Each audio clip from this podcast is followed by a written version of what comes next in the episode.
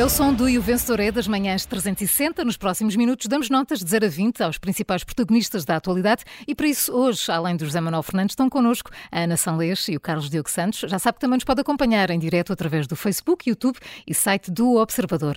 Carla, esta manhã continuamos à espera da TAP, Sim. mas começamos com a Jornada Mundial da Juventude. Falta um plano de mobilidade, há também dúvidas sobre o calendário de preparação do evento, está a correr bem, não está? Uh, Carlos, já chegaste a alguma conclusão? Uh, já cheguei. Há coisas que estão a correr bem e por isso a minha nota hoje vai ser positiva. Ah. Bom, mas, mas, vamos perceber desde o início. A cargo do governo eh, estão três planos: o da mobilidade, o da segurança e o da saúde. A importância destes planos eh, é fundamental para definir tudo o que se vai passar naquela semana. E vamos focar hoje aqui no da mobilidade porque o observador soube que ainda não foi dado a conhecer nem à autarquia de Lisboa, nem à Igreja, o que é que uh, uh, está já planeado sobre, uh, este, sobre a mobilidade na, na, cidade de Lisboa, em Loures e também em, em, parte de, do município de Oeiras. E tudo isto acaba por estar a empatar tudo o resto, segundo nós percebemos junto da Igreja e da autarquia. E não é difícil perceber o porquê.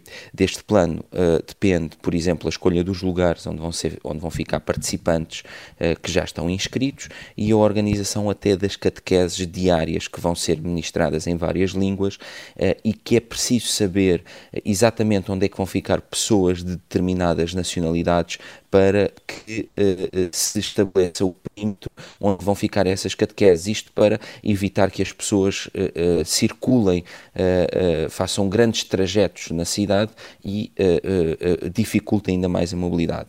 E Uh, por fim, uh, também queria aqui destacar a importância que este plano tem para antecipar as movimentações de mais de um milhão de jovens que vão chegar a Lisboa, por vários meios, eh, não só por via terrestre, mas também por via aérea, e é importante lembrar que uh, os aeroportos nacionais não vão ser suficientes. Há mesmo quem uh, chega através de aeroportos espanhóis e, portanto, a mobilidade não vai sequer focar-se aqui dentro, de circunscrever-se à cidade de Lisboa, nem a deslocações de Faro ou do, do Porto. E, portanto, num caos uh, destes, uh, sabemos que a Igreja já está a receber informações por parte de quem se vai deslocar uh, para perceber como é que pode fazer essas deslocações e ainda não há respostas.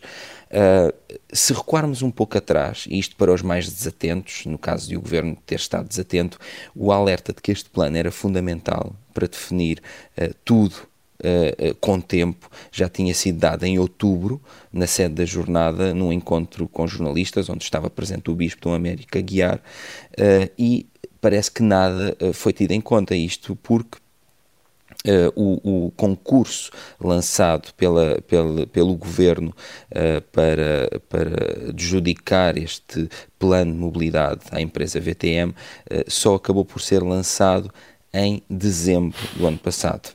E, portanto, uh, aquilo que se calcula é que o mais provável é que apenas daqui a dois meses uh, se esteja a apresentar um quadro macro, segundo a equipa de José Sá Fernandes, uh, deste, deste, deste plano.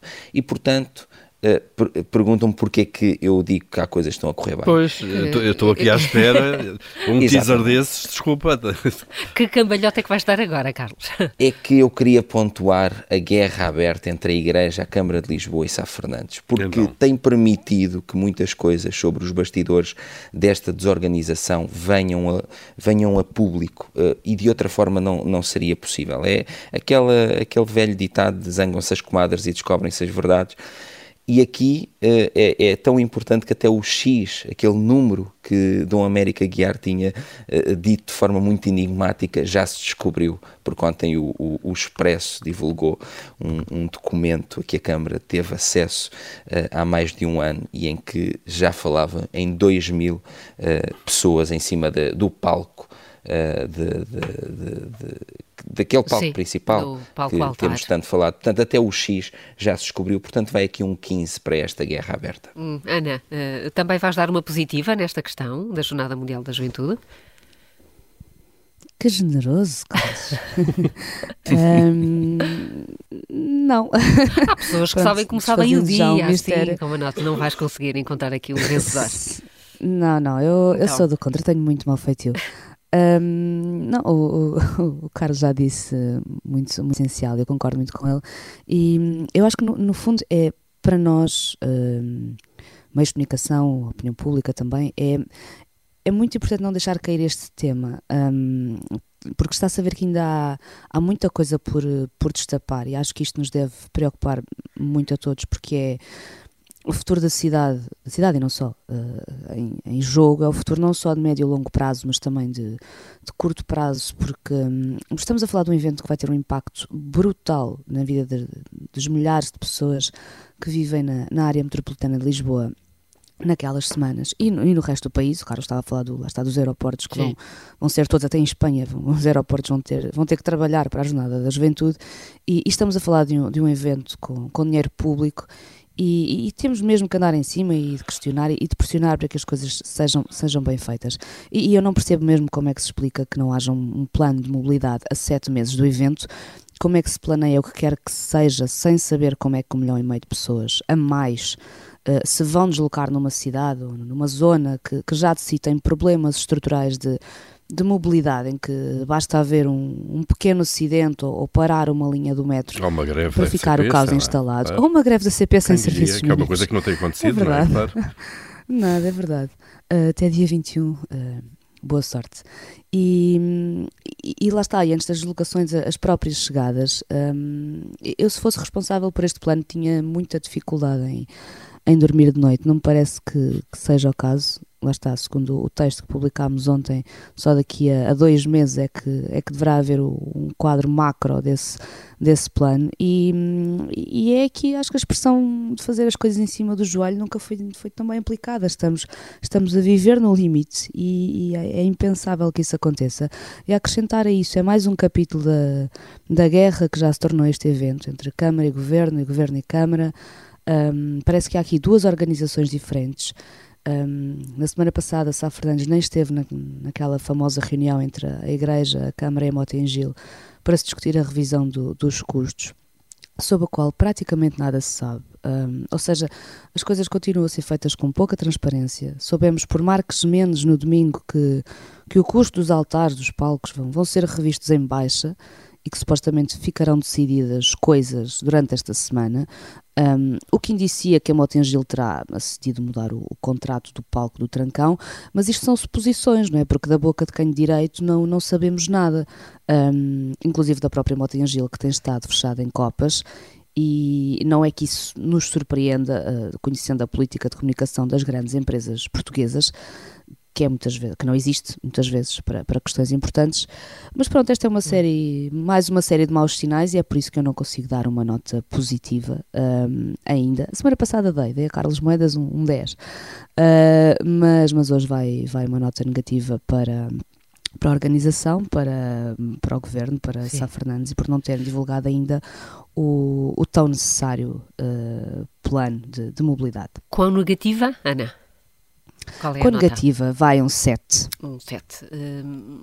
Paulo, uh, olhas também para, para a lentidão Mas para outra lentidão, Para outra talvez. lentidão. Eh, sim, acompanhando, enfim, sobre, a Jornada Mundial da Juventude, tudo isto é muito embaraçoso. É que isto já, a a Ana disse bem que isto é, é o, é o fazer as coisas em cima do joelho. Eu acho que já ultrapassámos essa parte. Eu acho que isto já é uma ofensa a, a países, a culturas ou a pessoas que costumam fazer as coisas em cima do joelho. Já, vai- já vai para lá, já vai para lá, a responsabilidade já vai para lá. Mas, Enfim, vamos ver o que é que sai daqui. Há uma coisa segura que é feito desta maneira, vai nos custar a todos nós contribuintes muito mais dinheiro do que custaria fazer rigorosamente a mesma coisa eh, planeada com tempo eh, e medida. Bom, eh, por falar de calendários e de atraso, Oh, oh, Paulo, desculpa lá, deixa-me lá só, dizer- só dizer- dar uma, aqui um pequeno apontamento. Isto não está, não está de facto a ser uma história bonita, porque nós hoje percebemos pela nossa notícia que, que Sá Fernandes, que diz que anda a fazer tudo muito bem feitinho, afinal anda a fazer tudo muito mal feitinho. O que não admira, nos é faz falta, devo dizer, não me surpreende. E, e surpreende mais o facto de eh, o Bispo Auxiliar de Lisboa, que devia ter eh, mais respeito, pelo menos pela verdade, ter dado a entender que o palco com aquelas dimensões não era exigência da Câmara e nós sabemos que há mais de um ano existia um documento que, pela revelação que foi feita pelo Expresso, mostra, mostra tudo com todo o detalhe. Basicamente. Claro. Até as rampas são lá, são as rampas, as zonas acústicas, tudo ali. Quer é dizer, mas a igreja. Quer dizer, como é óbvio, não é? Porque isto, é, claro. aquilo não nasceu do nada, não é? É evidente. Não, é evidente. Um capricho, não é? Quem fez aquele pacto daquele José Manuel, mas a, a, forma como o modelo de organização disto, a governance, se quiseres, está, no fundo potencia esse tipo de coisas. Se quem, se, se quem define as, as, as especificações dos equipamentos não é quem paga a fatura, obviamente que põe lá tudo. Imagina que, oh, Zé Manuel, eu vou decidir as obras em tua casa. És tu que as vais pagar. Ah, eu, vou, eu, eu, eu, vou, eu vou-te colocar o melhor equipamento de cozinha, as melhores casas de manhã, essas coisas, a fatura é tua. Não é? Um, e, portanto, esse modelo está a partir da logo eh, e a dar a geneira. Portanto, quem, quem define paga a conta, ou tem que ser responsabilizado pelo pagamento. Senão, uh, a coisa dá, da, da asneira, não é? Uh, estamos a falar aqui de, uh, de pressão, eu também estou com muita Estás pressão. Com pressão de tempo. não, eu queria só notar que, que, sobre prazos e por aí fora, eu queria só notar que já passou um mês e meio desde que o Governo pediu à Inspeção-Geral de Finanças a avaliação do processo de indemnização uh, Alexandre Reis. Foi no dia 26 de dezembro, logo a seguir ao Natal. Eu gostava de saber que complexidade é que há neste tempo Uh, neste, neste processo, neste caso, para que a IGF demore mais do que um mês e meio para uh, estudar o assunto e para dar o seu parecer. Uh, o que é que é preciso aqui? Avaliar o processo de decisão, foi interno da empresa e com a tutela, o reporte que foi feito à tutela pela empresa, quem fez, quem, quem devia ter sido feito, o papel já agora de Manuel Beja, o chairman da TAP, que uma figura perdida em combate, ele que devia ter um papel central aqui, não se sabe o que é que ele fez, o que é que devia ter feito. Também é fácil olhar para os estatutos da, da empresa e perceber isto. Avaliar a forma como foi calculada a indenização e a conformidade com os estatutos de saúde público, portanto, nada disto parece complexo. Uh, as pessoas a ouvir é um número relativamente estrito entre a empresa e tutela. A papelada pede-se, e essas entidades seguramente começaram logo para enviar, entre e-mails, despachos e por aí fora analisar a lei, quer dizer, eu não vejo complexidade é que há aqui para se demorar um mês e meio a, a, a definir isto, sinceramente. Se calhar são revisões de depoimentos. Pô, exatamente, Ana, esse é o ponto, é que isto já demorou tanto tempo, que já deu tempo, por exemplo, ao, ao, ao ex-secretário de Estado, Hugo Mendes, de fazer um primeiro depoimento e depois rever o depoimento. Portanto, já deu tempo para ele fazer dois depoimentos depois de ter sabido, ou do ministro, o ex-ministro Pedro Nuno Santos, ter admitido que afinal sabia. E, portanto, dá para tudo. Eu espero, sinceramente, porque as, as suspeitas vão para aí, que não haja aqui uma gestão política do calendário. Um, vai começar Opa, uma comissão. Sério? Uh, exato, achas que estou a ser ingênuo? Uh, José Manel. Bem, é, é, é, também, também estás sentado à espera de, das conclusões deste relatório? É melhor estar sentado, porque se de pé era capaz de ficar com as pernas dormentes, não sei, porque de facto não se compreende como este Não é a única situação em que estamos à espera de, de relatórios e, e, pareceres. Recordo também houve um parecer pedido por causa das, das greves e continuamos também à espera dele.